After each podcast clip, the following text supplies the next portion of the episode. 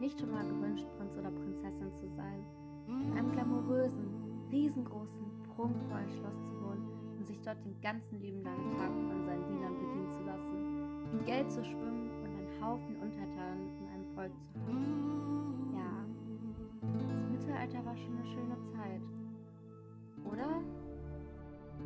Ja, und damit hallo und herzlich willkommen zu diesem Audio-Feature und mit mir, Janika, in dem ich, wie jetzt bestimmt jeder schon mitbekommen hat, genauer auf das Mittelalter eingehen möchte.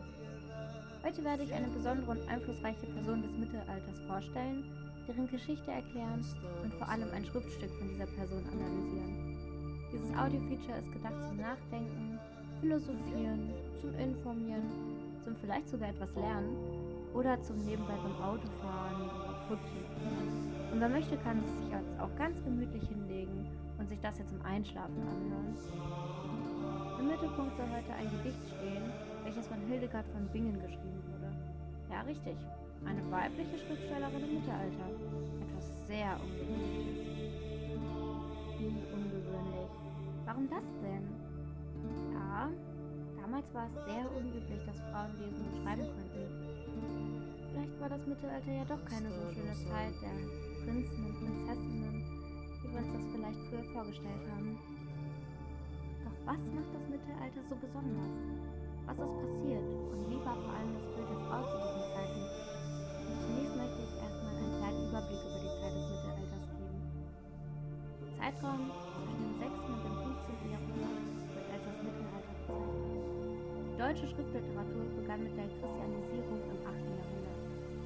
Zunächst war die vorchristliche germanische Dichtung eine rein mündliche Dichtung. Die damaligen Schriftstücke sind auch nur durch Zufall erhalten geblieben, da Mönche, welche damals lesen und schreiben konnten, ihre Schriftstücke auf freien Pergamentseiten niedergeschrieben haben.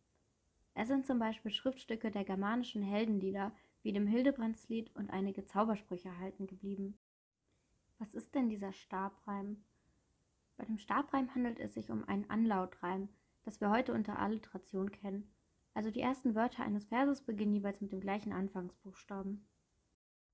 Wenn die Mönche nun ihre Geschichten erzählten, machten sie dies mit christlichen Erzählgedichten, welche alle dieses Merkmal des Stabreims aufwiesen.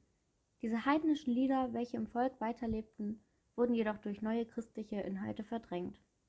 Somit wurden demnach die Evangelien in Form solcher Heldenlieder nacherzählt. In den Klöstern war die Schriftliteratur zunächst vorrangig christliche Gebrauchsliteratur. So wurden die wichtigsten Texte der Kirche von den Mönchen Wort für Wort vom Lateinischen ins Deutsche übersetzt, was für die damalige Zeit eine sprachliche Höchstleistung war, da es für viele lateinische Begriffe noch gar keine Entsprechungen in der eigenen Sprache gab.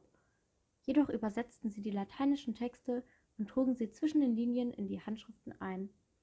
Nach einiger Zeit fingen die Mönche an, eigene Texte und Gebete zu schreiben, wie zum Beispiel das Westbrunner Gebet oder die ersten Kirchenlieder wie das Petruslied. Wie wir bis jetzt wissen, waren die mittelalterlichen Schriftstücke vorwiegend geistlichen Inhalts und wurden auch vorwiegend von Geistlichen geschrieben. Dies änderte sich jedoch im 12. Jahrhundert. Hier entstand langsam die weltliche Literatur, welche anfangs noch von Laien geschrieben wurden. Doch warum kam es dazu, dass die weltliche Literatur sich immer mehr und mehr etablierte? Die Gründe hierfür sind vielfältig. Zum Beispiel festigte sich unter den Staufkaisern die politisch-weltliche Macht in Deutschland. Der Adel suchte für sein immer stärker werdendes Selbstbewusstsein literarische Ausgestaltungen. Dies fand er zum einen in seiner eigenen Geschichte, aber zum anderen auch in der zeitgenössischen französischen Literatur, welche zum Vorbild der ritterlich-höfischen Dichtung und zur Wunschwelt wurde. Das Idealbild des Ritters war ein sich verpflichtender Ritter, der seinem Lehnsherrn immer treu zu dienen, im Kampf tapfer zu sein und einen christlichen Lebenswandel zu führen. Er sollte Bedrängte beschützen und die Frauen in ritterlicher Achtung ehren. Die höchste Tugend war hier die zuchtvolle Selbstbeherrschung. Das klingt ja alles schon sehr stark nach dem Bild, welches wir als Kind alle hatten. Oder nicht? Anmutige Ritter auf ihrem großen weißen Ross, die das Burgfräulein in der Not retten. Auch wie romantisch. Der Epos hatte in dieser Zeit jedoch nicht alleine seine Hochblüte. Auch die Lyrik etablierte sich stark und fand viel Gefallen. In der damaligen Lyrik war hauptsächlich der ritterliche Frauenlob, der sogenannte Minnensang, ein Thema. Die Dichter übertrugen die Texte des Gefolgsmanns zu seinem Dichtherrn auf die adlige Frau. Ihr diente der Sänger, um sich vor ihr zu bewähren, in leiser, still heimlicher Verehrung. Ein Beispiel für diese Dichtung ist die Spruchdichtung. Nach und nach wurde jedoch die höfische Spruchdichtung von dem streng geregelten Meistersang abgelöst. Dies kam dadurch, dass in der Mitte des 14. Jahrhunderts ein wichtiger wirtschaftlicher und gesellschaftlicher Wandel begann. Die Städte gewannen durch Handwerk und Handel immer mehr Einfluss. Somit entstand eine bürgerliche Stadtkultur, die sich von der ach so romantisch, ritterlich höfischen Welt abgrenzte. Die städtischen Lateinschulen und neu gegründeten Universitäten lösten mit der Zeit die Klosterschulen ab und wurden zu Keimzellen des wirtschaftlichen Denkens. Die Menschen verließen sich nicht mehr einzig und allein auf die christlichen Glaubenswahrheiten. Diese Entwicklungen wurden als Humanismus und als Renaissance bezeichnet.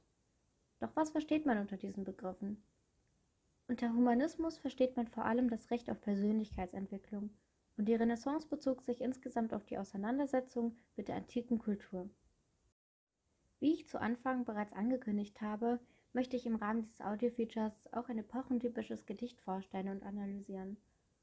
Das Gedicht, welches ich mir hierfür ausgesucht habe, trägt den Titel Die Liebe und wurde von Hildegard von Bingen verfasst. Es lautet wie folgt. Von der Tiefe bis hoch zu den Sternen überflutet die Liebe das All.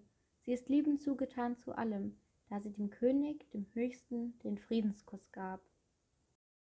Hildegard von Bingen lebte von 1098 bis 1179 und war eine der einflussreichsten Frauen im Mittelalter.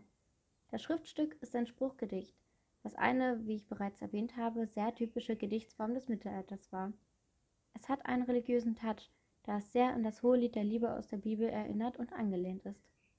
Wichtige Schlüsselworte sind zum Beispiel der König, welcher hier Gott darstellen soll. Die Liebe, um die sich das gesamte Gedicht dreht, wurde uns von Gott gegeben und ist das wertvollste Gut auf der irdischen Welt. Liebe wird auch gleichzeitig mit dem Frieden gleichgesetzt, da wir unsere Feinde lieben sollen und in Frieden leben sollen. Das Gedicht zeigt sehr gut die Denkweise der Menschen im Mittelalter. Der christliche Glaube spielte eine sehr wichtige Rolle im Mittelalter und war der Mittelpunkt des Lebens. Menschen haben mit den Gedichten und Bibelversen wie zum Beispiel den Psalmen Regel für das gesellschaftliche Leben aufgestellt. Die Liebe Gottes ist das Wichtigste des irdischen Lebens. Doch was passiert, wenn sich ein Mensch anders verhält als nach den von Gott aufgestellten Regeln? Es drohte ihnen das Schlimmste und unvorstellbar Grausamste, nämlich das Fegefeuer der Hölle. Die Menschen lebten nicht mit der Intention, sich das irdische Leben so schön zu machen, wie es geht, sondern um dem Fegefeuer zu entgehen und ein Leben nach dem Tod im Jenseits zu bekommen. Doch folgte man auf der Erde nicht den strikten Regeln der Kirche, versaute man sich ebenfalls das weltliche Leben. Doch oft auch wurde einem Unrecht getan, wie es Hildegard von Bingen erging.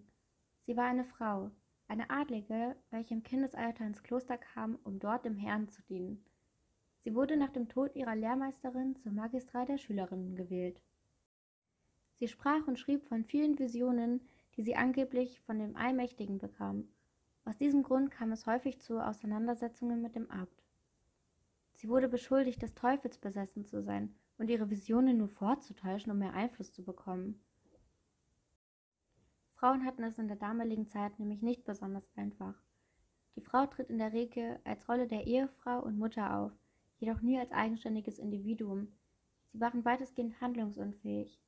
Die Arbeit der Frau und die des Mannes waren beide voneinander abhängig, jedoch war die Frau dem Mann grundsätzlich untergeordnet, genauso wie sie von ihm rechtlich und wirtschaftlich abhängig war. Zudem waren ihre Möglichkeiten, sich persönlich zu entfalten, sehr begrenzt und ihre Arbeiten waren auf das Häusliche begrenzt. Und viele Frauen wurden auch noch der Hexerei beschuldigt, wenn sie zum Beispiel sich gut mit Kräutern auskannten, rote Haare hatten oder gute Heilungsmöglichkeiten von Krankheiten besaßen. Hildegard von Bingen jedoch wurde zwar zu Anfang sehr stark der Ketzerei und der Gotteslästerei beschuldigt, doch sie hörte nicht auf zu kämpfen und schaffte es schlussendlich, ihre Schriften über Kräuterheilkunde und ihre Visionen zu veröffentlichen. Sie gilt heute als Heilige und als eine der einflussreichsten Frauen des Mittelalters. Leider kam nicht jede Frau so hoch hinaus wie Hildegard von Bingen. Sie war adligen Ursprungs und ging ins Kloster, weshalb sie dort lesen und schreiben lernen durfte. Dieses Glück hatten aber nur zwei Prozent der damaligen Frauen. Der Rest lebte leider nur für den Mann und den Haushalt. Aus diesem Grund erzählen die meisten mittelalterlichen Geschichten bedauerlicherweise nur die Geschichte der Männer und nicht die der Frau, obwohl es durchaus starke und moderne Frauen wie Hildegard gab.